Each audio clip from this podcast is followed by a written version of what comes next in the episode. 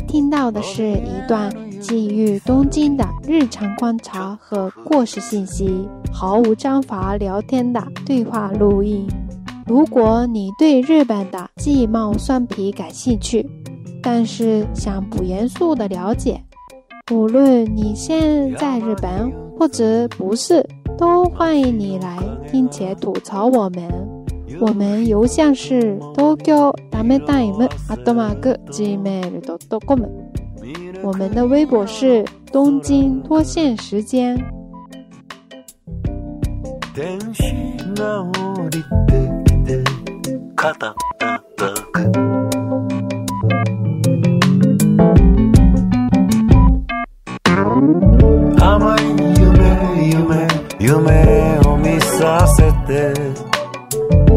下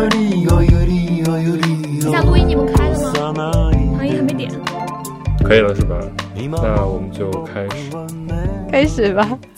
今天我们就请到一位嘉宾，这位嘉宾呢是我在工作的时候认识的。我是在日本时候认识的一个在国内工作的同事。来来来，请你自我介绍一下吧。哎，大家好，我叫瑶瑶，我是一个日本人。呃，我一之前一直都在北京工作，但现在疫情原因吧，我现在住在日本，但是还是很想回回北京。为什么要叫瑶瑶呢？我叫我叫日语名字，用那个遥远的遥那个汉字，所以哈鲁卡是吧？哈鲁卡对，遥远的遥一个字就读哈鲁卡。然后中国朋友吧，也有很多叫瑶瑶这个小名的 朋友嘛，所以我就觉得这个也很合适中文的小名阿达娜。嗯嗯，就是这种两个字叠字的。嗯，对对。哎，那你小时候家里会这么叫你吗？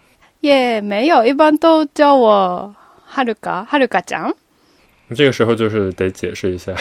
对对对，我是我是一个混血，我爸是日本人，我妈是中国人，然后我我妈是大连的，就是小时候吧，就夏天学校放假了就去度假，在大 大连过也夏天吧，所以我就从小就有这种跟中国和日本的走来走去的这种机会。嗯 啊，对机机会，还有家庭里面也有一些跟中国有关系的文化和习惯。嗯嗯，那我们这次的对话就全都用中文来进行，没事儿吧？OK，如果有可能我就不不太会说的话，就用日语词，你们帮我翻译一下，或者我们直接在后面补一句说明一下 Siri 的翻译。就是这里要补充一下，就是瑶瑶其实她十八岁开始才开始学中文，是吧？对，是的，我是高从小就是出生到高中毕业，一直都在日本东京长大。然后就是高中毕业之后，就是我就选择不去日本的大学，就是要去中国留学，想学习我妈妈的母语，还有妈妈的母。国嘛的文化，所以我就从那个是就是就是十八岁的时候开始从波坡摸坡 的的那的学的。我们是这样学的，是从摸坡摸佛开始吗？那你其实算是从大学开始，然后才开始学的这个中文。哎，我们三个其实。相似吗？那你们两个没有？就是他们很多人其实会在大学的时候选修那个第三还是第二外语，就是一些人会从零开始学这个日语，最后来日本留学。对，如果是大学的话，会在本科先在自己的国家先学一下，然后再去。很少有这么直接本科时候就去到一个陌生国家的吧。但是我是觉得这样最快、最有效的一种语言的学习方法，就是比较苦一点。那你刚来的时候就直接到北京了是吗？呃，一开始原来是我妈就想让我去大连，但是还是要学习语言的话，我是学的就是普通话吧，比较标准的语言是最好的嘛。所以还是我们讨论之后选上了要去北京，而且是一个就是中国的首都嘛，就是要体验，就是都都要看一看。你小时候在家的时候，你妈妈会跟你讲中文，或者教你写一些中国的汉字。哎，日文也写汉字，对不起。有有，因为我妈也，我妈是一位就是中文老师，她现在在大学教中文的，所以从小差不多我两三。岁的时候就让我上，就是妈妈给就是朋友就是邻居上那种汉语课的时候叫我去，但是我那时候觉得为什么我要学中文？因为日本习惯都是跟朋友做一样的事情的那种文化，朋友们都是要去学学钢琴啊或者跳舞啊，所以。我是坚决不参加妈妈的课，所对，所以就是我就不会讲，呃，也不会读，也不会写，只会说好吃和你好，但是一口大连话的好吃和你好。啊，所以你妈妈也没有强制要求你说在家里一定要跟她说中文。对，没有，因为我。爸爸也不会讲中文，然后我妈的会讲日语嘛，所以都百分之应该是百分之九十九是都是用中啊日语，剩下百分之一是好吃吗？对，好吃或者你好，或者是 就是妈妈，比如妈妈做的饭都是什么菜的名字都只有中文。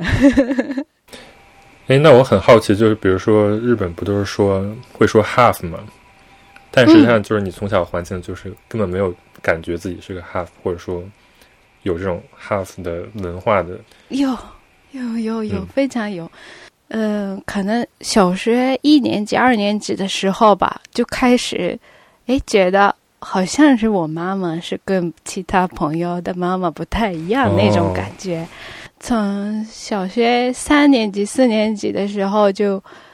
开始，日本的小小学的课程里面有一个综合，就是日语叫 “sogo no j i 这种上课的形式是，就是比如邀请一个人，多多讲一下那个人的研究的内容啊，或者是奇迹梦的，就是世界上的问题、时事那种的上课的内容，所以没有什么特定的一个内容。然后那个时间，我的小学的老师。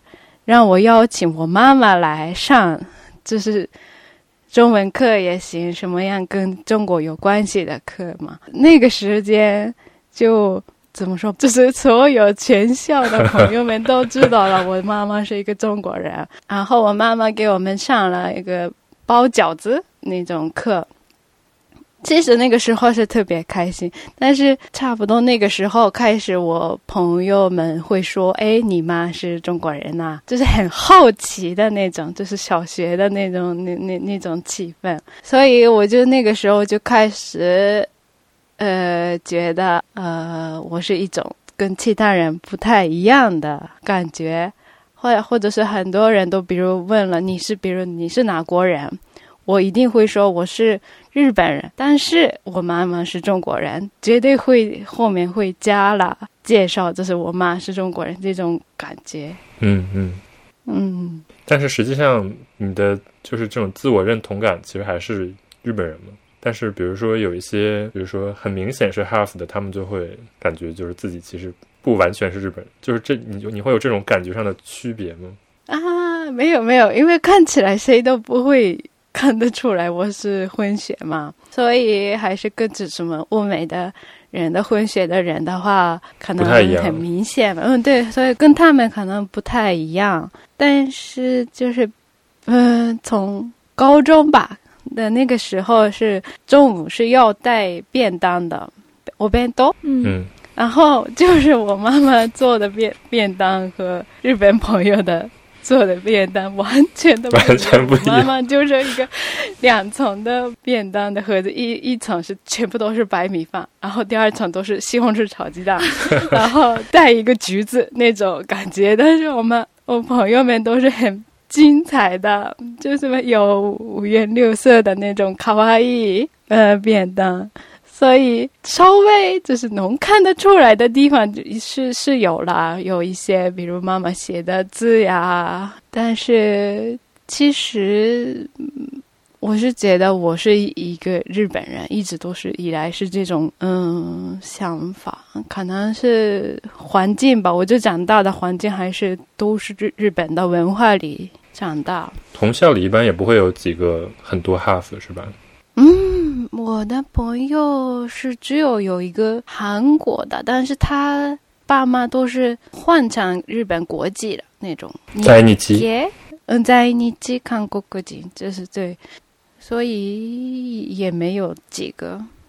我其实有点想知道你妈妈是什么时候来日本的呀？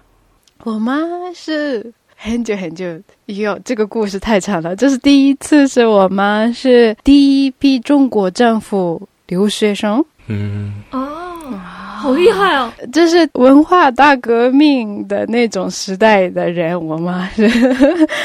所以我我其实很想。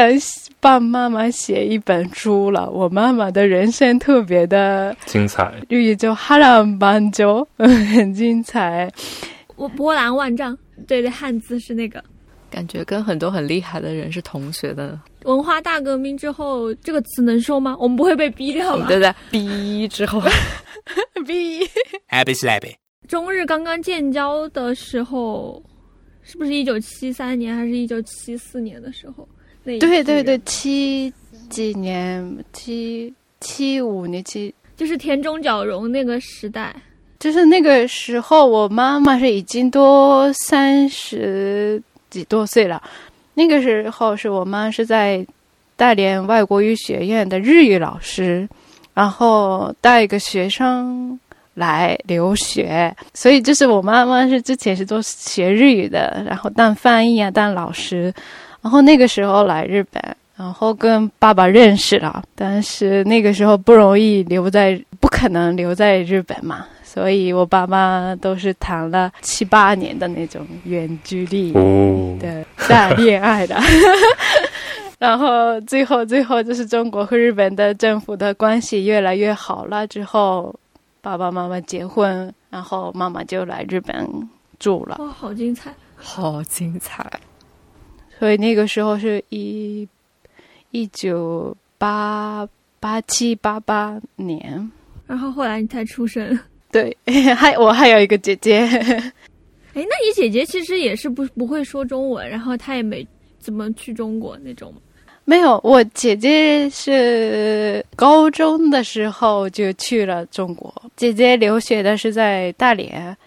嗯，她是顺着你，就是你妈妈希望你去大连的那条路子走的。对对对对对，但是可能妈妈也觉得，通过姐姐的喜，就是经验来说，还是让我去北京，然后回来日本工作了，然后跟日本人结婚。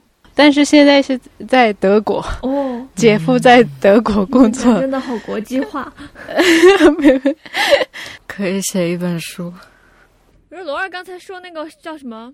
他在问瑶瑶自我认同的时候，我就想到之前我看过很多那种日系的研究，然后那个就是就是研究这种可能在那种在日的二代，他们的这个自我认同，就大家觉得说是不是在这种中日混血的家庭里面，其实大家会对中国文化。有一点那种传承，但那个其实研究找了很多样本，最后得出来一个结论，就是说很多人吧，百分之八十的，就是这种可能就是中间父父母亲当中有一方是中国人的这种家庭，好多人到日本之后就完全就是只认同自己是一个日本人。对，这种其实很很正常，因为他们会在家庭当中受到父母亲的这种原来的那个社会的影响，但其实那个已经很淡很淡了。很多其实这种在日的二代，他们不会再回到中国的原因之一吧。所以，嗯，瑶瑶这种也蛮特别的，其实。对啊，一般人大家也不会选择回到中国。嗯，真的。所以你的这种最开始的动力。除了就是说你有这种一半的血统是中国之外，你还有什么其他的想法呢？Kika K 的问法。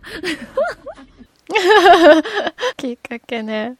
开始考学，高一高二的时候，应该是跟朋友一样，或者是跟朋友一起，这种这种就是文化特别的舒服吧，对我来说。但是突然。高高二的大概夏天吧，就是学校会问你的将来想做什么，就是那种调查，你是要去大学还是要去専門学校，还是干嘛干嘛干嘛那种时候，突然我就发现很多每一个朋友都有自己的想法，比如我想当美容师。我想当老师，我想当怎么怎么怎么，然后他们的就是性格，嗯，就是选择是都不一样嘛。所以那个时候我就觉得，哎，怎么为什么我们一直都在就是一大家一样呢？就是那种文化里的人突然就散开的那种感觉了。然后我是觉得啊，那好像我也可以想。我想干什么，或者是我可以做什么？应该是那个时候开始想了，啊，是不是我也可以跟姐姐一样去中国，会还是跟爸爸妈妈一样的工作也可以？就是慢慢慢慢那个时候认真的想吧，因为之前是啊，我是觉得哎，我很喜欢美容啊，那我想当美容师啊，这种简单的想法。但是高二的时候吧，就很。认真的想了，这那个时候，日语叫使命感。嗯，使命感。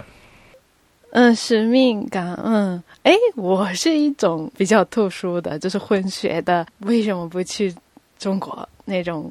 哎，所以你们老师会引导你们去想自己的未来要做什么吗？就是说啊，这个人的进路很好。比如说我们在中国上高中的时候，我的高中特别典型，就是。靠考试大量的考到就是在社会评价上排名很前面的学校，然后这个就在社会意义上就是一个好的学校，就可能你听起来特别奇葩。我们那个地方考试的时候，然后他会在那个市中心的桥上拉横幅，本年就是我们的这个学校重点大学率超过百分之九十多少多少，百分之多少多少人全部上大学。然后这种就是 普遍吧，都会去选的这样的一个标准，基本上都是首先考虑上大学。嗯，我站在你一样的位置，然后站在我那个学校里面，我不会太去想我到底要做什么，但我可能没得想，我得先选一个，我得先上大学。至至于这个大学在哪儿，先考好的，就是靠那种排名好的，对，不会想这种。其实我日本的话，就是选选上高中也是，就是已经都怎么说？比如我中学的时候，很多人都选择了去私立的高中，我是一种啊，那我也不知道，然后先上高中吧那种想法，所以我就选了一个公立的。东京都都立的学校吧，然后就是我是我是普通课，就是普通考，不是没没不是一个什么专业的，但是怎么说已经不嘎子，就是社团活动。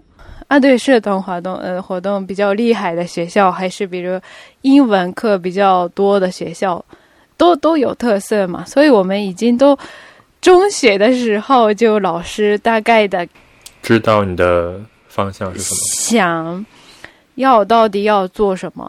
如果你没有什么特特别想做的话，那你可以呃跟家里远一点的，就是那很多很多各种方面的意见都会给我们的，然后最后会让我们看学分吧。嗯嗯，这个学校可以考上，那个有一点难，不会说第一个意见是按照学习的成绩来。都是让我们先听，让我们讲，就是你想干什么，你有什么想法之类的。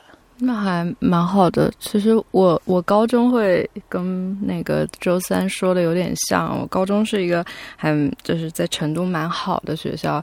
然后当时我是决定要考艺术之后，就是班主任就是让让我爸妈发动家里所有的亲戚，就是说服我不要考艺术，因为可能对班主任来说，就是如果我一直就是念文化课的话，就可能至少是在那个名单里面是一个至少就是能考上一个挺好的学校。但是如果考艺术的话，就是那种艺术大学就可能进进不了那种呃红榜。然后当时就是也跟家长就是讲了很久，最后对最后就是爸妈还是比较支持。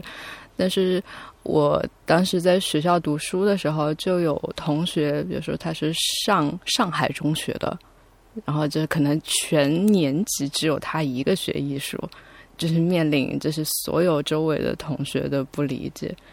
嗯，其实，在日本也也有啦这种想法。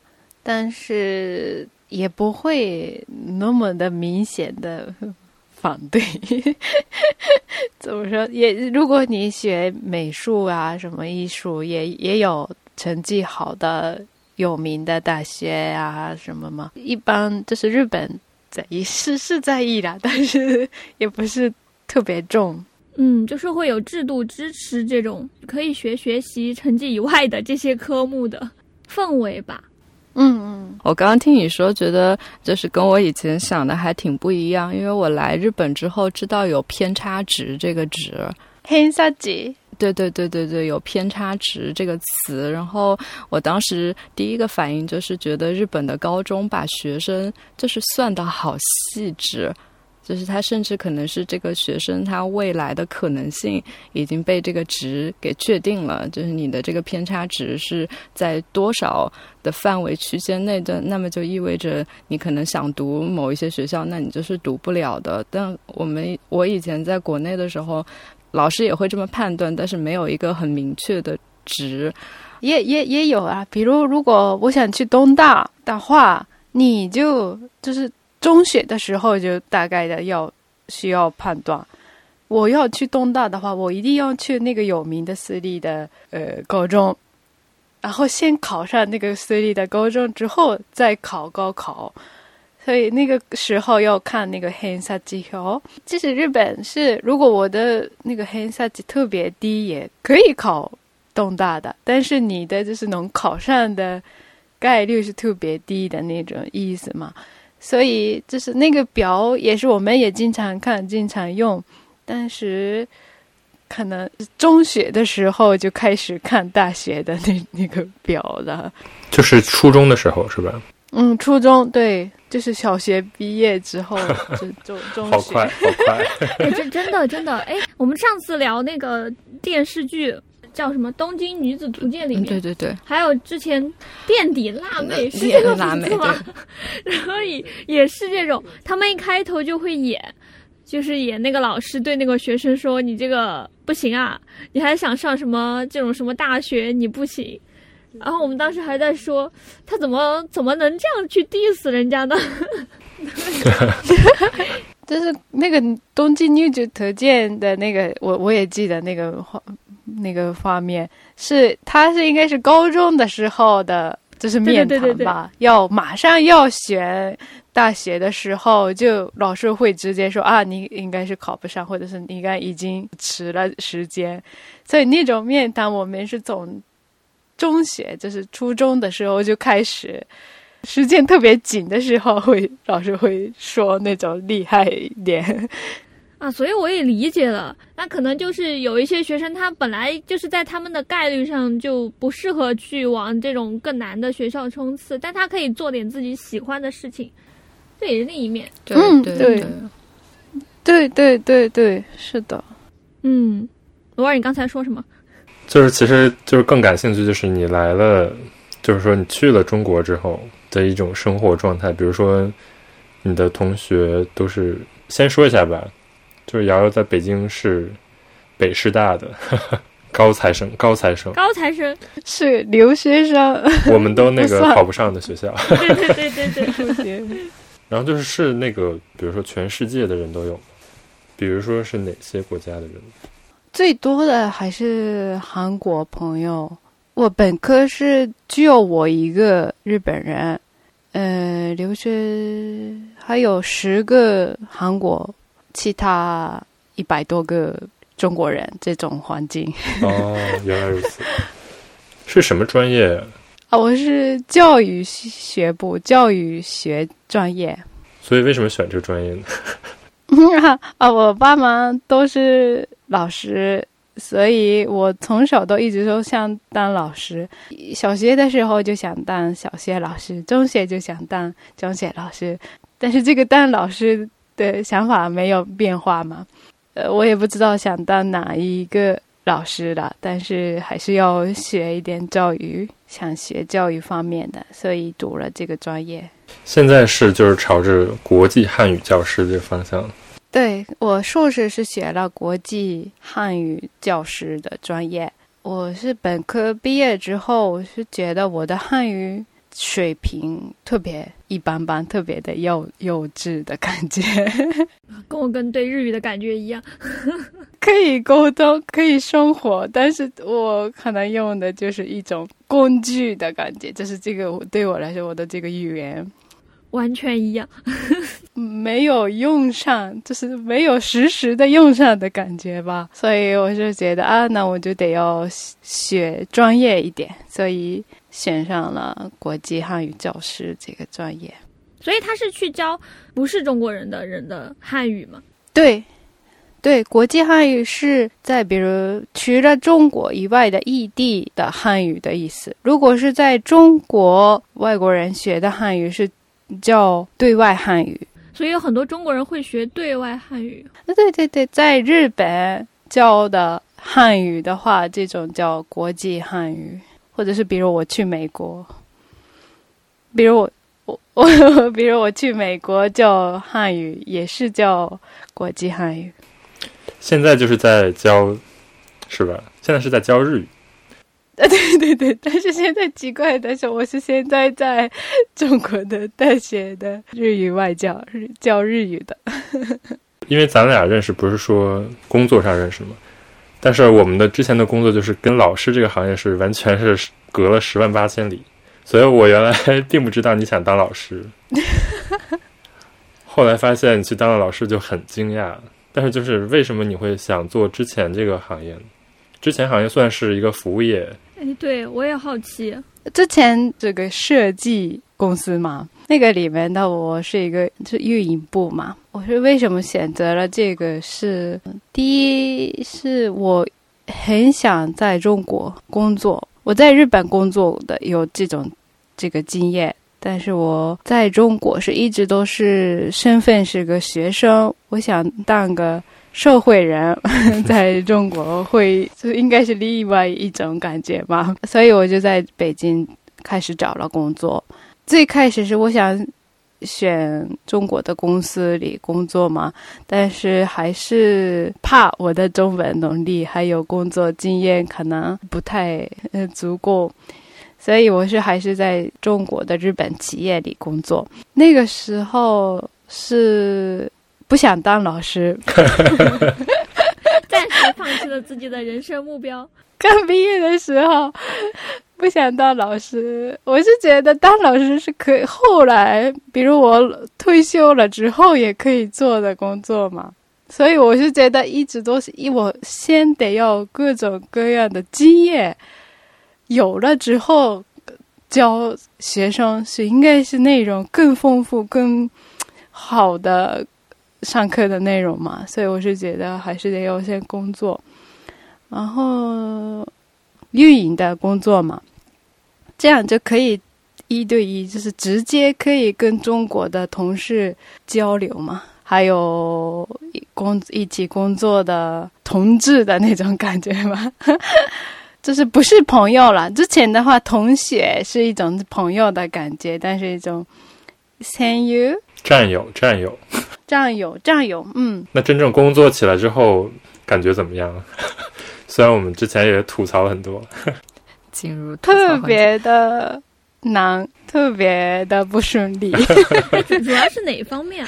是觉得就是大家处事方式不太一样嘛？就解决一个问题的时候，认识不在一个阶段。可能我接触的也可能时间也还不够吧，但是怎么说，一直都觉得我是跟中国同事是没什么区别，但是对他们来说，我我是还是一个日本人，一直都有那种感觉，所以有一点点的一种距离感。即使跟同学会去啊，不是同学，就同事一起下班之后一起吃饭呐、或者是一起去逛街也有。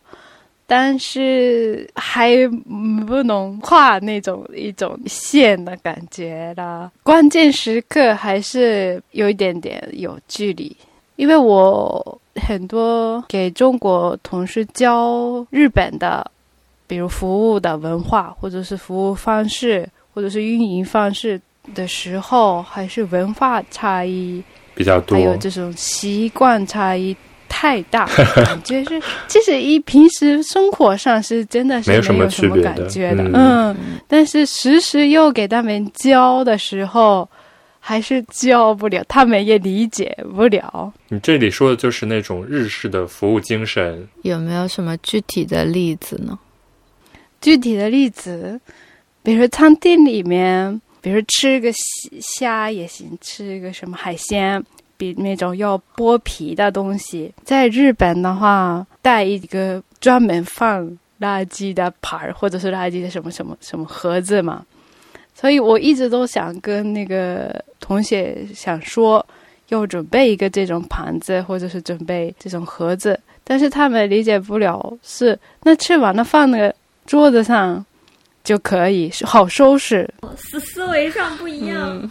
嗯，其其实我也很明白，他们擦桌子顺便都擦一点啦，就是食物是方便，但是我是觉得，比如第一个是美美观也好，还是擦桌子的抹布不应该跟那个食物有接触，比如人可能嘴里的什么不不太不太好啊，这这等等等等这种东西就是教不了，因为他们觉得，哎，那旁边的菜馆都是这么做的，或者是我。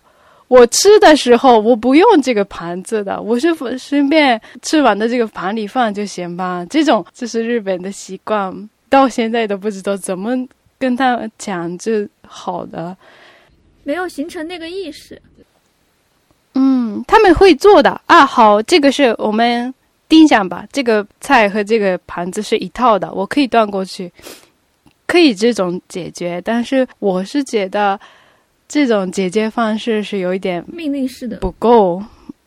就是他没有从思想上认可你的，但他只是说，因为你跟他讲了，他就说那我就实施一下，就这样子。对，其实还是不会，他试一下如果你没有这个要求，他可能就还是那样。他们就觉得啊，你你是日本人嘛，所以啊好，我我们可以接受日本的文化，那种那种，这这是没那么没那么厉害了。但是我的感觉是会这种，所以很多很多地方，就是很小小的地方了，呃，但是就是越来越，我也不知道该怎么解决，该怎么讲，这这些是特别难的问题。你这个真的挺难的这种问题，因为就是在中国，大家已经有习惯了，就算。就算你让你的同事们有意识给这些客户就提供更更好的、更精致的这么一个服务，可能使用者，那比如说我坐在那里，我可能就把什么瓜子壳呀或者虾壳呀，还是把它放在桌上了，因为我可能会不知道这个盘子 拿来是干什么的，我可能拿来盛汤。对，是不管这个用还是不用，是是客人的事情嘛，所以我们是不管。但是我们已经准备了这么这么细致的地方，已经想好了，所以才这么做。我是想达到这种感觉，但是还是发现有点困难，挺困难的。所以我后来感觉是自己体验了，自自自己，比如去了日本体验之后，是可能。会可能想法会有变化，或者是很懂日本文化的中国人来跟他们讲这个东西讲的话，可能更有一点不一样吧，应该啊。我觉得在日本工作的中国人也会有这种吧，可能不是在餐厅这个行当上面。那我现在听了你讲之后，我感觉这个问题没法解决，就是。像这种在日本工作久了的中国人，就大家也会觉得，就是在这边工作，你很想跟当地的人亲近，你还是跟他们有距离感。就跟你说的是一样的。嗯以前觉得啊，就是可能是可以克服的，但现在发现好像就是可能双方都会有一个想要克服这种距离的时刻，但是大家因为一些嗯没有办法改变的东西，就你说文化呀、习惯呀，这些不是说我想改变我就能改变的。然后这些东西堆积在中间，就哪怕双方都有一个我想把这个距离感给缩小，就发现其实还挺难的。就是你可能在餐厅里面比较多嘛，那可能在日本工作中国人，大家比较认可日本的文化，就是他习惯这一文化了之后，但他还是会觉得，呃，日本的同事他们担忧的一些点就非常的细节。原来大家都会有这种比较困扰的时刻，而且就一直可能每个人都在想办法怎么解决，但这个东西始终都在存在。对，我就想到以前有那个，就跟日本的，当时是跟老师，嗯，就是研究室做一个企划，大概是在一个街区放气球，哇，开会开了两个月。就是不停的在讨论 要要怎么放啊，要有哪些细节啊。当时，呃，当时我们就有那个中国同学就在每次开完会就在那里吐槽，不就放个气球吗？为什么就是要 为什么要考虑 那么多事情？我是觉得中国人很很会会经常用一个词，是到时候再说。那他们到时候再说了吗？对，日本人是不会用，比如就是あのその時またあの話しましょう。就打行吗？我就从来没用过吧，这是怎么说？跟朋友约会也行，比如我们是要在哪儿见面，大概几点几点，我们是什么什么店的门口见，可能会提前跟他联系嘛。但是中国朋友跟约会的话，那我们周六啦。 然后那周六的当天早上，哎，我们几点约呀、在哪儿吃饭啊？然后嗯那那种，那我们在三里屯见吧。然后我就到了三里屯，不知道该去哪儿的，然后到了没有那种 那种感觉嘛。但是日本人都是之前要要考虑，哎，没有预约的话，我们做不了了，或者是你想吃什么呀？现在的季节该吃这个这个东西，可能需要考虑考虑，需要很多很多的，所以这就是一个文化吧，就是也不是说哪一个好，哪一个不好，我是很喜欢中国的这种很自由的习惯和文化。但是需要，我是觉得来了我们的餐厅之后，有一个可能一个忌讳吧。日本的文化哪里不同，有一个知道的机会，也有可以享受的机会。嗯，其实就是了解这些不同，也是一个乐趣。你发现别人跟你不一样，但是人家好像哪儿都也没什么不对，这可能就是不同的文化。对对，是的，就是我想说，其实比如说中国人来了日本，也会发现，就是日本人考虑的非常周到嘛。就是我觉得是一种观念上的差异吧。还有就是，比如说你去便利店买东西，就是所有东西都是要分开包装。不怕多给你塑料袋。对，热的、凉的、重的、轻快的，什么都得要分。但是就是确实是会觉得这个是一种怎么说日本特有的一种服务精神。对对对，是的。如果你没有做到这个的话，就是感觉是这个人的服务态度特别不好。失格嗯，哎，但是我就很想吐槽日本的那个便利店，现在就是实行了限塑令之后，应该是塑料要付钱，不是限塑令。我去买一个卫生巾，他连纸袋也不愿意给我装了。那那是他包装的不到位，那是你的那个被服务的人有问题。对，然后我当时我就发现我，我站在那里，我就就觉得怎么回事？对，然后我就觉得，我当时我就很想说他，你为什么不帮我装这个纸袋？他确实是现在便利店的，嗯，现在便利店的外国人也多起来，就是大家也有了日本人也。对，可能各个国家现在都要进这个服务业，其实还是一个、还是挺高的一个门槛儿。就包括很多留学生来到日本之后，他去餐馆打工，所以发现非常的不适应，就是繁琐。对对对，对呀、很多外国人在就是打工的行业吧，都很需要 需要考虑细节，或者是需要了解日本的文化的。所以就是我觉得你在中国培训这种服务业，拿把日式的这种服务在中国想那个培训出来一套体系，还是非常难的一件事儿。然后我还听说，就是你培训之后，好好像很多人立刻就跳槽去了更好的地方。对对对，就是我是觉得这个也是困扰。教育是跟当当老师或者是在学校工作才是一种教育，但是我就觉得，哎，我好像其他地方也就是理想和。我的经验可以利用上，然后没想到培训服务员的时候也是可以利用，但是就是没想到的东西学了不少。那比如说你也有在日本企业工作过，你觉得就是跟在一个纯日本企业工作有什么不不太一样的地方吗？就是还是最大的是个呃上下的人际关系。哎，你年轻的企业也会上下还是会区别比较大吗？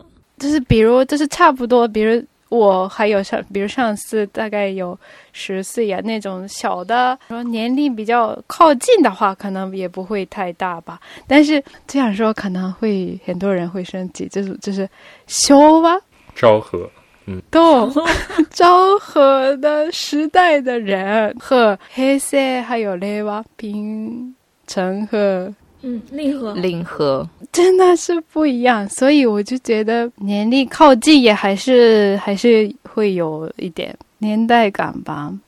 我我也很好奇，中国的工作的话，我是新新来的人的话，需要提前一个小时三十分钟要到公司吗？不用，不用。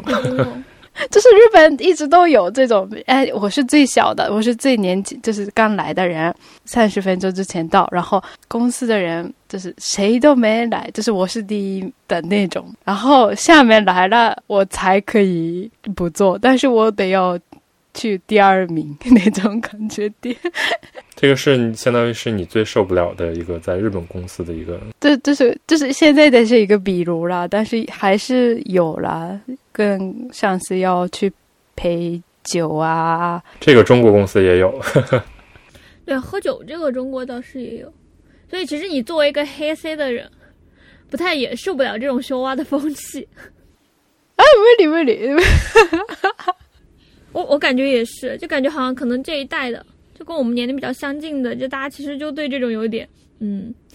我对瑶瑶就是一个印象比较深的，就是她有一次来日本出差嘛，然后我看到她在用中文安慰一个就是我中国同事，说我们都是九零后了，你不要管上面那些人。然后我当时看到这个场景就非常受到冲击。对对，我是九零后嘛，所以有时候。经常有什么矛盾，也跟同事说，我们是决定上，不用管那个八零后的人。好可爱，之后真的是理解不了，或者是我跟上司也说过，那你零零后来了更麻烦了。这种对啊，我是觉得你这种，就比如说想法，就是在日本还是挺少有，因为日本就是大家还是会说 李附近，就是李附近怎么翻译，就是修干奈。是吧？我是没法解决修改的，就是我是觉得，哎，为什么？就那种，嗯。那你会觉得，比如说，就这种方面，就是在日本的年轻人或者你的同龄人和在中国的同龄人有很大的那种认识的不一样吗？差不多吧。比如说，我们之前也聊过，就是我们仨之前聊过，就是比如说，在日本的年轻人可能就。没有那么就说自己一定要买一个什么东西，你会有这种感觉吗？你们说的对吧？我们年代没什么那种特别大的愿望，大几岁吧，四五岁的人的话，应该会会有，比如年收入一千万日元以上啊，什么我想买一个什么什么车呀那种。我自己的话，也也不，我也不想买车，也不想要房子。也不想买一个什么 LB 的包包，也不要 那种想法，所以我的朋友们也都是啦。所以这是你为什么想在北京生活吗？我也不知道我我为什么这么迷上北京啊。我自己想，我是在东京长大的嘛，所以如果我是出现到日本的农村。的话可能不是吧，所以我对中国的要求是比较有文化、有历史比较那种乱乱的那种感觉，所以，所以我是觉得北京是最合适我的，适合合适我的对中国的要求的，就是一个城市。就是历史的东西和现代的东西特别的乱在一起，也不能说乱。就比如说我们同龄人，就大家经常就会说起宜居这个城市，就肯定不会把北京排在一个比较前的位置，因为比如说北京便利店很少，或者说又地铁又非常挤，然后又堵车。对，你怎么适应这种便利店啊？这种交通的？比起日本的话，方便多了。哦，是吗？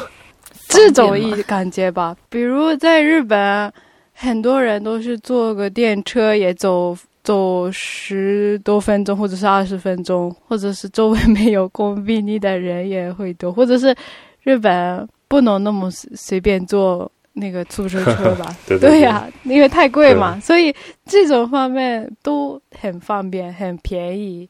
因为我我也不知道其他城市吧，中国的。可能上海或者是广州、深圳都可能更便利一点。哎，最近真的日本也多了这些饮料店，之前很少很少。去年一年多，然后今年又倒闭了，不是前年多，然后去年又都倒闭了。你觉得北京哪里最乱？对，因为你说它乱嘛。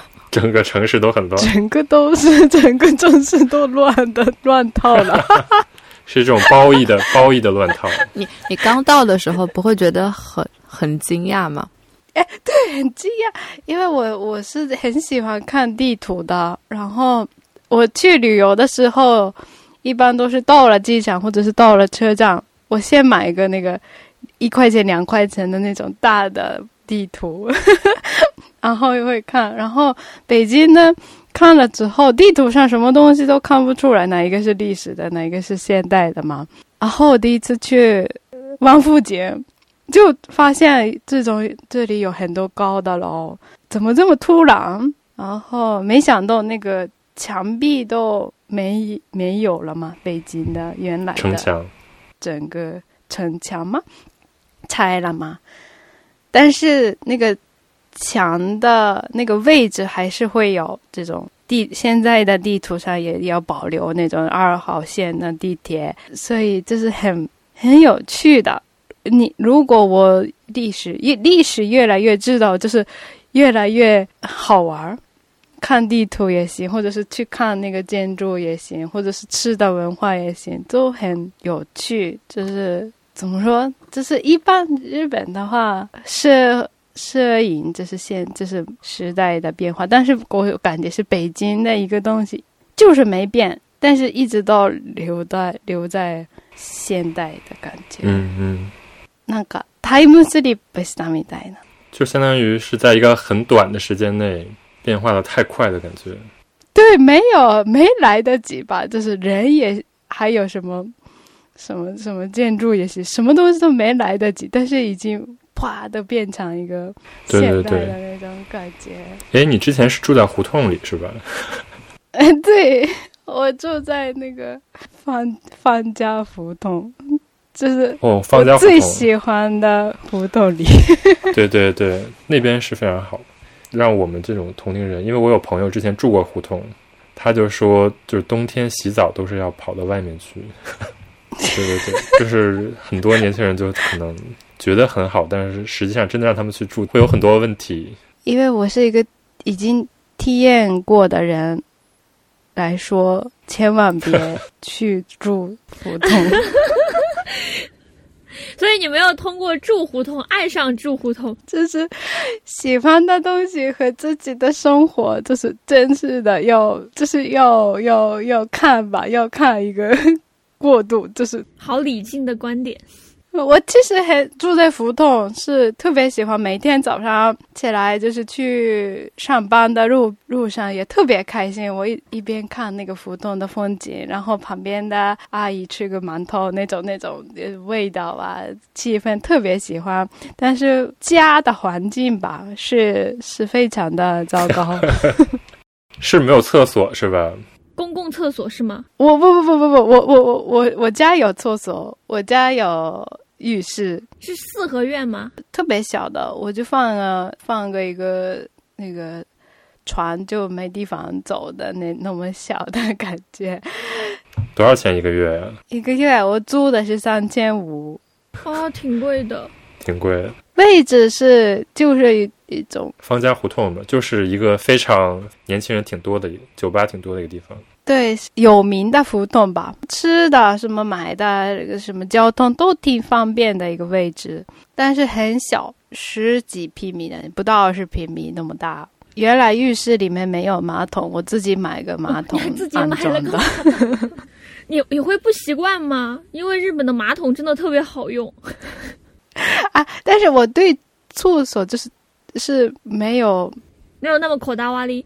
不是不是不是是要求挺高的，但是对在中国的话没法达到嘛，所以我已经 放弃了，就就是不干净一点就我能忍受。但但我还没有，就是我发现我跟很多跟我很像的朋友，大家在日本待久了之后，回去面对的第一个问题就是厕所怎么怎么办。然后第二个问题是，厕所跟浴室没有分离，真的是好难受啊！是是是是很明白，但是这就没办法嘛，在北京如果自己租房住，不可能厕所和浴室有分开的房子，也没有那么特别特别干净的，可能装修都做的也就是随便嘛，乱七八糟的装修嘛，这是无法达到的。就放弃了。地方，只能自己，呃，就是解决吧。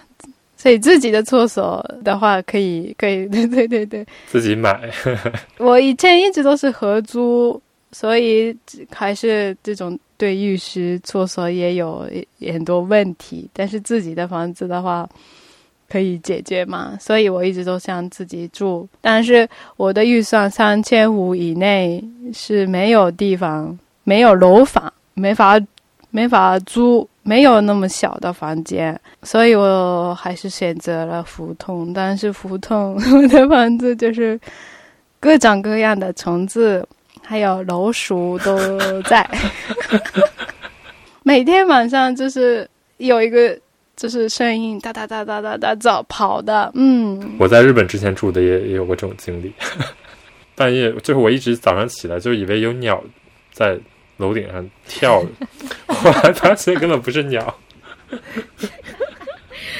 另一种鸟类，Happy slappy. 福豆最糟糕的是太潮潮湿，在一楼嘛，是吧？嗯，北京是特别干燥的一个城市嘛，但是福洞的那个房子是潮的不行，所以我都买了很多那种吸湿的，是水分的那种东西，也就是过一，一般都是可以用三个月的东西，我就两周就用完哇那也太湿了。嗯，所以最后还是受不了。其实周围就是那个胡同、那个四合院的里面的人特别特别好。然后我因为我就院子里晒一个衣服嘛，然后我去上上班，然后下班的时候下雨了。然后对面家的阿对对面家的阿姨都给我收起来，然后叠的都挺干净的那种，然后就给我送一些菜呀等等，就非常有人情味儿的一种生活。对，特别特别好。但是可能那个阿姨都不知道我是一个外国人，所以真的吗？怎么说？所以还好，因为我看不出来嘛。如果是我表面是一个白人还是什么的话，他们就是第一眼就觉得有距离感那种哇那种对对距离感，挺好玩。我就是希望我在有钱之后租一个大一点的，嗯好一。点的。还是住在胡对同。对对对，还想住。哎，所以你不会想，比如说大家如果一般年轻人，大家会想住的，比如说离购物区近一点啊，或者说离酒吧近一点。在北京的话，没有这种想法。你在北京去的最多的地方是哪里？吃饭玩儿的话，还是去三里屯比较多，还有国贸。怎么说？只能去这两个地方吧，没有太少了，其他。太少了。大学的时候还是总去道口玩儿，就后来就不去了。有一段时间也去过什么万金九仙桥那儿，也是觉得没什么好的。日语叫那个伊巴修嘛，就是居场所。嗯嗯你，在你感觉你在北京有这种伊巴修吗？啊有有有，我是觉得已经北京是我的故乡的那种感觉，所以非常有就是呃，我喜欢北京的二环内，然后靠近二环的地方，我其他地方对我来说什么不不是不太算个北京。五环以外不行。二环以外都不行。大家逛街的话，还是想去二环以内吧。包括我们之前公司在那个杨竹梅斜街是吧，在前门那边。前门，嗯，其实大家还是喜欢这种东西，但是这种地方是越来越少了。包括我原来中学也是在胡同里，后来我毕业了之后再回去就没了。我就真的很可惜，嗯，中国政府一定要保留这个中国的，突然呼吁，特别可惜。对，但是确实也有，比如说像你刚才说的这种问题，其实住在胡同里的人也想搬出去，也想住楼房，所以就是没有办法，这是一个刚刚瑶瑶说她住那个胡同，我就想到我跟唐一那个朋友，不说他的名字了吧？他不是之前住在那个上海的，他是在法租界租的房子吗？不是在法租界吧？不是法租界，不是胡同，但是他们的那个房子基本上都是在那个弄堂里面有那种大的那种洋房，然后拆出来一间一间的租给这种一般的人。嗯我印象最深的就是他租了一个房子，然后他自己从头到尾改造了，嗯，只看内里还不错，但是后来就听他说没有厕所，嗯嗯，然后他得去房东家那边去上厕所是吧？对啊。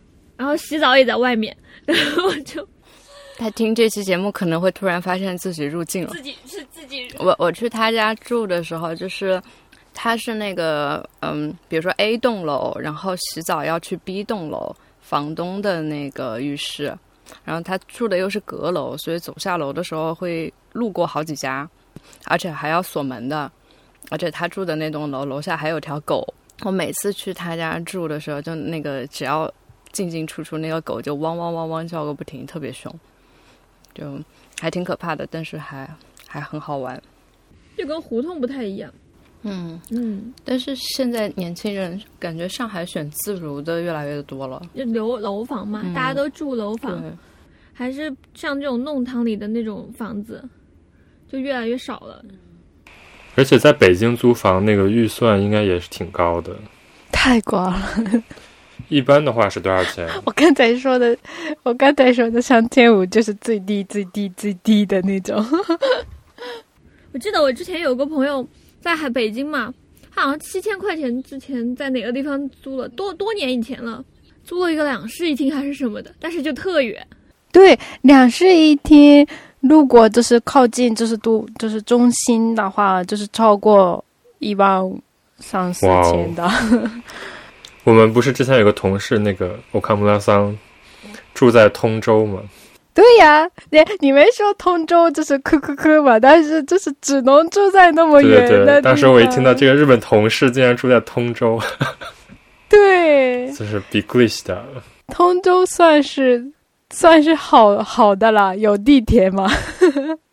没去北面的什么北园什么的就还好。就是真的是北漂的生活，而且不是在那个东京，我们租房，他们都会是就是那个，比如说去一个中介公司，他会跟你说，你的 Q 六的三分之一，就是你的工资的三分之一是你的租房的预算，但是感觉在北京就非常难以，你三分之一找的话根本找不到，非常难，所以我就先定了一个最最底的条件，然后去看，然后觉得啊这个预算实在不行，再加再加再加那种。所以就是大家反正在北京生活就感觉压力还挺大的，感觉跟东京相比来说也不是一个非常轻松的一个环境。是的，是的，那你为什么还想将来你还是想回北京呢？就是北京整个城市对我来说，也就像去なんだろうテーマパーク。主题公园儿， 我第一次听到这个形容，哎，我觉得好新奇。就是像迪士尼乐园那种感觉。去了这个区是一个古代区，这个区是现代区，还有下面有一个大的公园那种。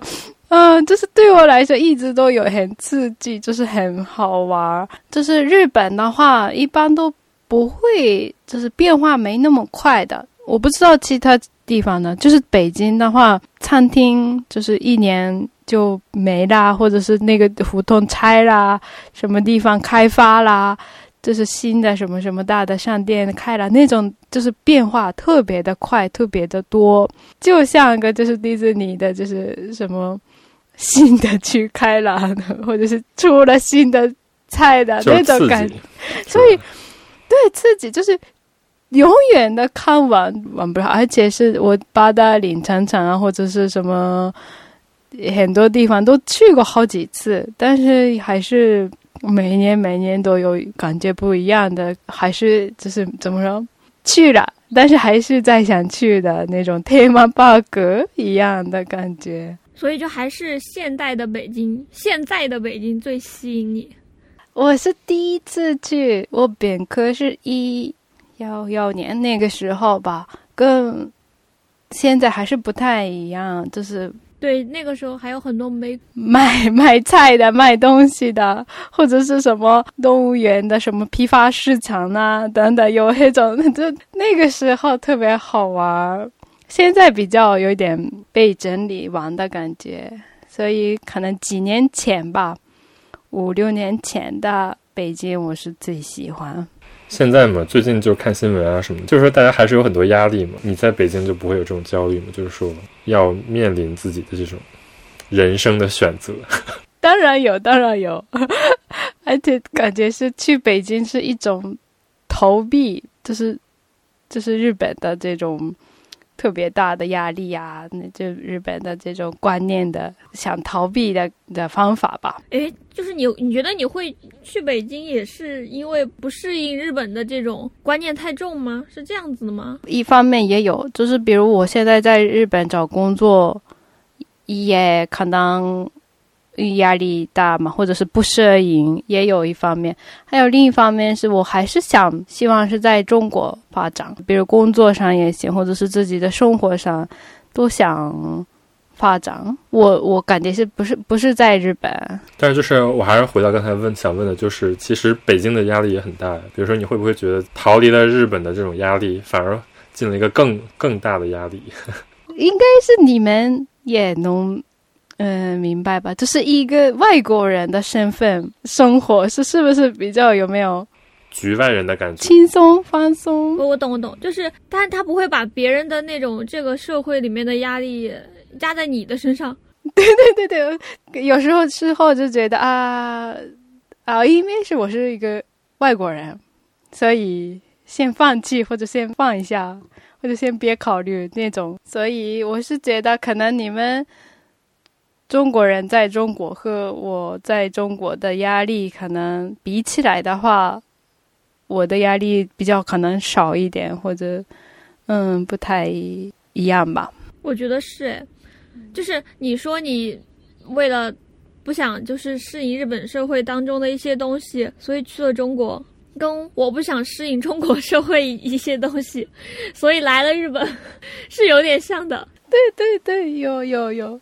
因为其实你不在自己的故乡的话，你就少了很多，比如说那种安居乐业的这种意识，嗯，探索啊，或者说挑战这种心情会多一点。对，所以就是很多我朋友跟我说，是我是一种就是追求现在的现在开心，现在幸福。在日本的话，很多要考虑到将来怎么办呢？但是我是现追求。现在开心。某种意义上来讲，我们四个在这种时间的状态当中是一样的人。就我我们像我们就比如说我自己在国内，可能周围的人也会觉得我不是那种在这个年龄段吧，会去考虑一样事情的，会觉得你真的做的这个事情太不像大部分人会做的了。但但我自己其实是跟你一样，就是有意识到，就是像我我不太喜欢让我感到焦虑的部分。所以可能就有选择的时候，暂暂时先选择一下，不用直面这些焦虑的，就是阶段，然后再再说之后的事情。对，呃，因为我虽然是很喜欢中国，很了解、很受欢迎，就是中国的文化，但是我是从小还是日本的文化里长大的嘛，所以我可能后来的选择会还是按照日本的习俗或者是日本的文化来，就是选或者是判断。但是我现在就是要。琢磨就是考虑，我到底真的是要日本的还是中国的那种时间段。如果我我在日本的话，可能很多各种朋友或者是家或者是环境，就是让我赶时间，或者是让我想的更狭隘，就是窄的呃那种，所以我就想跑开。我是觉得你可能性其实蛮蛮多，你就从小。就从你的生活环境和你的选择，都是一个就可能性很大的一条路。比如你现在是国际汉语老师嘛，你以后也可以去别的地方去去教汉语，所以你也可以去一个第三方国家，哪里都可以。那个有可能在日本，就在一直在日本生长的人，或者一直在国内的人，他可能会想，我以后就到这个年龄段，可能想，那我下一步要干什么？我可能就是要。职业要结婚，但是对你有更多的一些选择的话，你可能就会想，那我还有什么可能性？我之前没有做过，我还可以去做的。嗯，但怎么说呢？就是你迟早还是要面临这么一个压力，我是觉得。是的，是的，是我是想按照自己的时间段来判断的，不想就是啊，大概。比如这个年龄了，要生孩子了，大概这个年龄了，收入这种，跟我没什么关系。嗯，但我今天听瑶瑶讲，我就觉得特别的，嗯，有有一点意外的地方，因为我以前觉得可能中国社会，就中国人在中国社会来讲，能感受到的焦虑压力太多了。我觉得比日本社会新闻上呈现出来的多。不过可能真的就是像。瑶瑶说的，每两个国家不管阶段发展一不一样，但是其实年轻人的压力还是没有好到哪儿去的。以前在成，以前在成都嘛，然后跟别人说我是成都人的时候，就会好多人说啊，成都你们压力很小吧？成都你们房价又便宜，吃的又好吃，然后就很每天都乐呵乐呵的嘛。我就是以前听到这种话，就会觉得啥呀？就是。就是周围的人，就是也有很多各种各样的压力，所以就是也没有像大家以为的那么就完全只有休闲。嗯，是是的，就是我想我想问的是，在日本的话，嗯，比如东京、大阪、什么福冈，有很多就是几个吧，五六个大的城市，然后也没什么特别这个。城市没有什么特别大的区别吧。如果那个人没去过，比如东京，或者是没去过福冈，也不是什么特别的事情。但是我我来我看中国的话，北京是一个文化，比如文化和政府的一个城市；上海是经济的城市。你们俩是个四四川的吗？有没有这种对？北京也行，或者上海，或者其他城市也行。有没有其他的大城市的看法？有吧？我觉得是有的。就如果有一个人，他从小跟你说，我就只想待在我家这个地方，别人会认为你不上进。可能就是我觉得这也跟传统有关系。几千年大家下来的一个传统观念都是，呃，所谓的那句话有点复杂，叫修身齐家治国平天下。就会有这种社会评价的体系出现，但但在日本可能不会说你。如果我说我就想待在福冈，突然跳出来人评价你说你这个人未来没有什么未来。可能也是因为中国比较大吧，所以求学跟置业的路一般都是一条迁移的路。呃，所以可能也是，比如说你在一个很好的地方发展好了，然后你可如果不想回到自己的家乡做一点贡献什么的，以前也是会被人。说两句了，所以怎么说还是中中国丈夫吧，做成的一个北京是怎么那个すごい ところみたいな，应应该是它是首都，所所以就是大家还还叠加了很多想象吧。 对，我我们家那边就是那种超市，就小地方嘛，超市里面那些人每天都跟不做生意一样。我我反正我在日本待久了，回去也是有一次被笑死，就去买一个十块钱的东西，那老板跟我说我现在没有零钱，我说你还要不要做生意？就就是这种，就这种特别没有。 不知道在干嘛，每天在玩。这个在日本就无法想象的，无法想象，真的。而且特别我们小时候的话，呃，发展像四川发展还没有现在这么好的情况下，就整感觉整个城市就像一个社区一样。嗯，我小时候就经常就是坐公交车，然后发现自己没有带钱包，然后随便就找。但我有的时候会找旁边的叔叔阿姨，就是说借，就你能不能给我一块钱，然后我坐公交车之类的。感觉上海是有一个这个日本人的那种社社社区的感觉的，在古北路古北。我我是就是大学的时候就开始，我不想嗯跟日本人就是划清界限，是 划清界限。因为我是去了中国，不是什么跟日本人玩嘛。其其实也需要日本的朋友啊，就是但是比如我在学校里。就是周末偶尔见一下就可以的那种感觉，所以对我来说就是，所以上海有一点怕的点都是有很日本人的那种社团，就是那种团的团的那种感觉。我去了，我如果我不去，我不参加，或者是我不打招呼，是特别没有礼貌的，所以我一定要去了，得要一定要参加，认识一下人。会觉得很累，所以这个就是日本的，就是就是面都可塞麻烦的这个人际关系感同身受，嗯，我没有说日本人不好的意思。嗯，所以就是北京是刚好，也不是那么多日本人，也不不也不少，就秋都已刚刚好。本科的时候，我是跟中国人一起就是租的房子的，我我有我有宿舍，但是。我不怎么喜欢一直都在宿舍待着，因为是那个是留学生公寓，都是留学生，就不好玩。对我来说哈，对我来说，跟外国人就是用中文交流是很糟糕的一个。各个国家的口音都有是吧？对，他说的各个国家的口音的中汉语吗？所以我不需要那个提炼 奇怪的中文嘛。在我跟中国朋友住的房子，然后那个朋友比较特特殊，是都是玩滑板的。哦，好酷！Pro，而且是一个北京人的社团，就是比较有北京特色的滑板社团。他们穿的衣服啊什么的特别好看的，特别我特别喜欢他们。然后我一直都跟他们玩，就是。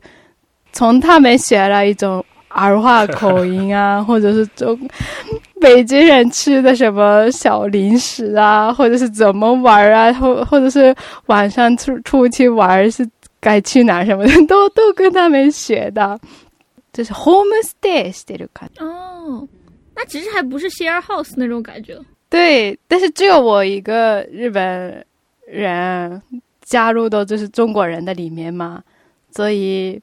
一般都是按照他们的那种 style 生活方式来。感觉你这个非常 deep，非常的 deep。是的，感觉一般北京人都不会深入这种团体。罗罗二都没有认识滑滑板的人。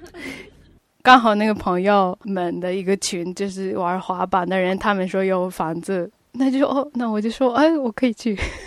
也不是。特意找到北京人，但是可能我还是觉得，哎，这个人好玩，或者是这个人有趣的人，都是北京人。所以我会觉得，就比如说你说你说中文的时候，就特别有北京的那种性格。对，然后你之前说日语的时候，我就感觉是完全换了一种人的感觉。这是一个日本人吧？对对对，这个是你完全没有意识到，把自己另外性格的另外一面给展示出来。对我之前没有意识到。我我为什么发现的是那个大学的时候跟日本男朋友嘛，他他说我讲日语的时候和中文的时候的性格一百八十度不一样的感觉。我说哎，怎么回事？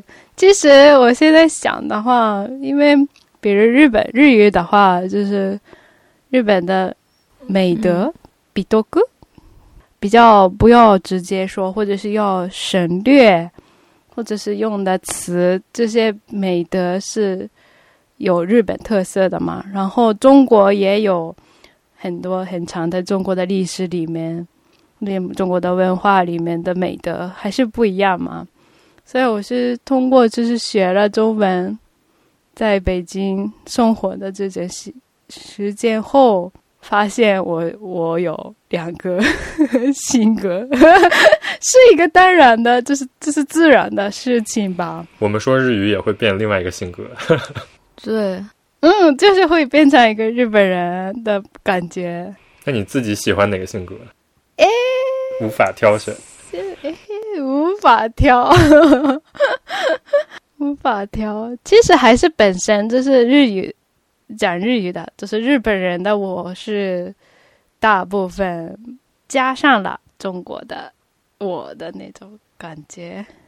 就是在中国的话，我也会看起来也会变成中国人；在日本的话，就变成日本人。你们有没有就是？周三比较有发言权。为什么我比较有发言权？你不是说你不想变成日本人吗？呃，对对，我可能不太一样，就是我的那个表达，因为我中文的表达太多了，所以我其实日语说的熟悉了之后，他反而把以前的那个在中文里面的那个我又带进了在日语表达里面的我，就是会说那种比较复杂的表达。所以我在中文说话的时候，自己不想妥协的部分，我也会在日语里面就会直讲。我觉得可能看看看那个大家受到的那个周围的影响吧，因为我在就是日语成长起来的过程当中，我周围影响特别深的两个人，我的两个朋友跟我关系特别好，他们两个就是那种日语说的很好，然后一点都不丧失自己原本的性格。然后她的那种直接的性格，她跟日本人交往的时候也是一样的。嗯，然后这姑娘就是她，反正她的那种表现给了我很多影响。就我发现哦，原来这种场合这样子讲也是可以的。哦。然后她就是中国日本朋友有一大堆的那种，所以我可能受到她的影响，还有另外一个朋友的影响吧。所以就在一些场景之下，可能我要说的话，我还是会就是从他妈妈就那样子讲出来。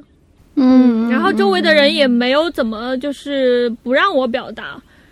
如果就是他们出现那种特别明显的抵触的情绪，可能我就不会那样子说了。你以前不是还讲过，你读书的时候，就是整个学校班上的环境也是这种有有什么话就直接提出来，就算老师讲错了。然后我教授就是那种非常不日本的日本人，就他他会跟我说，他说。通常日本人讲话的时候，大家不会这样子讲。他说：“但是我觉得你直接这样，他会有这种让这样的一个环境，话就是直接说的话，他们也会觉得很 OK。然后不跟我去纠缠，说你这个表达方式对不对，直接就告诉我他明白我的意思，然后他接下来要讲什么，他再继续接着这个事情讲。所以这种东西多了之后，就可能在以前中文里面的那种性格。”就渐渐渐渐随着日语熟悉，就还是保留下来了。就还，我就我现在觉得是越来越那个，嗯，越来越自我了。我就觉得可能你的日语水平也会是越来越好了嘛，所以你你有一个选很多的选择了，可能说一个事情有你的词汇也多了，或者是语法也多了，经验也多了嘛，所以就是越来越跟中国中就是汉语就是中文的。程度越来越靠近之后，自己也我也是一样，就是自己也分不出来这个是日日语的我还是中文的我，就是分不清楚。然后觉得有时候在日本也我也会说很中中式的，可能很直接的，或者是那种方式。但是觉得也看场合吧，看场合，就是嗯，因为我也是觉得有有时候在中国跟中国的。陌生人认识的时候，我我是虽然是用中文，但是突然性格是变成一个 日日式的，然后啊啊啊那种，我我觉得我现在其实也有，哎，你们没有吗？就是在这种日本待久了之后，第一次见到人特别礼貌，对对是是是，所以就是看自己觉得，哎，这个场合选择一个日式的，这个是正式的，可能也有自然的，嗯，自己。对，我记得以前多年以前去台湾的时候，就在日本待久了嘛，然后去了之后，然后就那个店主在跟我讲话，但我自己没有从就是在日本的那种答话方式当中脱离出来，我就一直在跟他说嗨，但是那个人听得懂日语。对，跟你说去台湾的时候非常容易分裂，因为他们好多人都会说日语，你一说日语，他们就回你日语。对对对，然后自己就有点尴尬，我到底应该怎怎么办？怎么办？就这种。怎么 怎么办？不过也挺好的，就是通过学一门语言，就感觉探索了自己另外一面的。嗯嗯嗯，是的，就是我之前有过，就是有有就是上课的时候学过同一个问题，但是你用日语回答和或者是你用中文回答的时候，这个回答的内容对是也会有是不一样的。变，就是比如你将来想怎么发达。用中文的话啊，我想回北京开一个公司，还怎么怎么样？但是日本的话，日语的话啊，我的希望結婚して子供を産んで，就是我想要结婚生孩子，就是很，就是我学过的，就是有这种很很大的明显的，虽然是同一个人同一个问题，但是用语言变了，就性格或者是想法都会有。多多少少还是会受到那个，嗯，就是第二语言它的环境的影响的。 嗯，不过就是也是学第二语言的一个就很很有趣的地方，因为你可能就会面临这种不确定性，然后有很多很多这种可以应对的东西。哎，那你会不习惯吗？比如说你用微信，微信大家不是回话都特别的迅速吗？非常直接，对啊，就是而且你在工作当中，在中国的公司，大家会用微信吗？其实，在日本，大家不会说你个 line 啊什么的。我可能十一点，然后你如果下班了，然后我还在微信上跟你巴拉巴拉讲这个事情，但在 line 上可能就不太会有，就大家还是会有一个界限感。我是最不习惯的话，不知道就是中国人觉得好像是我一直都看着手机，怎么说？我我发微信。比如我过了两个小时之后回信的话，你怎么不看手机啊？那种感觉，但是我我是经常有哎。我就可能就是希望洗澡的时候也不会拿过拿进去，或者吃饭的时候也不看嘛。但是中国朋友，我什么时候发的嘛，立立刻的会给我回信。中国的微信基本上是长在手上，对吧？对吧？长在手上，真的，或者是什么一个屏幕在自己的脸前面，马上的。所以这个点是我在。工作上特别受不了，有毛就是发生了问题，是就是半半夜给我联系了，或者是我什么没有离离刻的回信，这个离刻就是十五分钟都就是人人客户是认不了，十五分钟太但但但是有没有啊？就是我觉得真的中国朋友一直都看在手机吗？没有，中国人表示也很困扰。非常困扰，好吗？而且我我们这其实是属于在日本待久了，还好那个微信没有那个已读不回这个功能。对，啊，对对对对，对，没有已读。我前前天还在跟唐一说，我说我第一次在抖音上面加了一个群，那个群可可怕了，它就是群里面两百个人，你如果说一句话，它会显示你的消息被多少个人看过了。我的天啊，那压力简直了。这你完全增加焦虑感嘛？但是 Line 也是这样的。对啊，Line 也是啊。然后你看了之后还要马上回。就是有时候方便吧，就是大家有没有看没看呐？但是没有都无所谓的一个功能。对，因为有这个功能之后，我点开 Line 的频率就变少了。就是只只是在它的预览窗口看完消息就划上去。是是是是是。或者是我，你真的有时间才敢点进去，不能那么随随便便的，一点了一定要回信。是的，但是日日本的话，就是发个什么表情的话没有礼貌嘛。但是如果中国的话，发个微信，随便发一个什么表情就结束对话，就 OK 嘛，没什么大问题嘛。但是在日本不可能。不可能这么什么封闭随便，我只是想发个 OK，也不能发表情，一定要打字。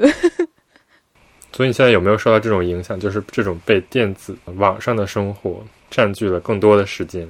嗯，有，可能是我日本的、中国的事情都想知道嘛，所以可能比一般的日本人来说，我得要看两个东西啦，因为中国 Instagram 还是什么 Facebook 都没有嘛，所以一定要看。最大看完了得要看微博，然后 ins 看完了得要看什么好书小红书，小红书啊，得都都两边都得要看，要不然就是感觉很焦虑。所以你最近有没有看到什么，比如说在中国的好玩的东西？你看中国电视剧吗？嗯，电视剧有啊有啊，就是我最近特别喜欢的中国模特耳朵叫什么名字？宋维龙。啊啊，宋威龙很帅的，长得挺帅的。嗯，帅的，大连大连人，所以我不知道为什么对他有很算半个老 乡。对对对。哎，那你看这种古装剧什么的吗？也有时候看，但是看不下去，就就一半就不看。哎，你看中中国的综艺节目那种吗？不知道为什么，就是看不下去。差不多。等一下，少我我们都是看韩国的综艺看的比较多。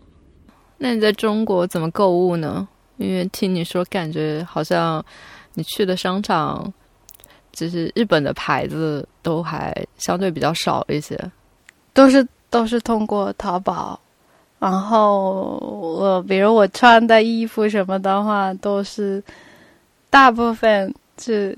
先在日本买，然后带 带带回去的那种，所以很少在中国买衣服啊什么。淘宝的话，在买生活用品啊，就是比日日本便宜的。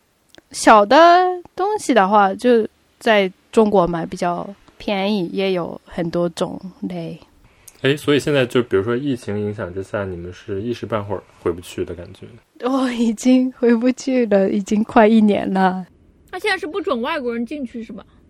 不是，就是就是北京比较特特殊，就是比较严格，比其他城城市，所以我的签证批不下来。你现在是作为大学老师是去不了。本想着你可以上网课，就是不急吧？对对对，有选择嘛？上现在就是上网课，所以我我是一直都这个一年一直都是暂时在日本。在日本待久了，有没有觉得更想念中国？有，想吃中国的美食。就想问一下瑶瑶将来想干什么的？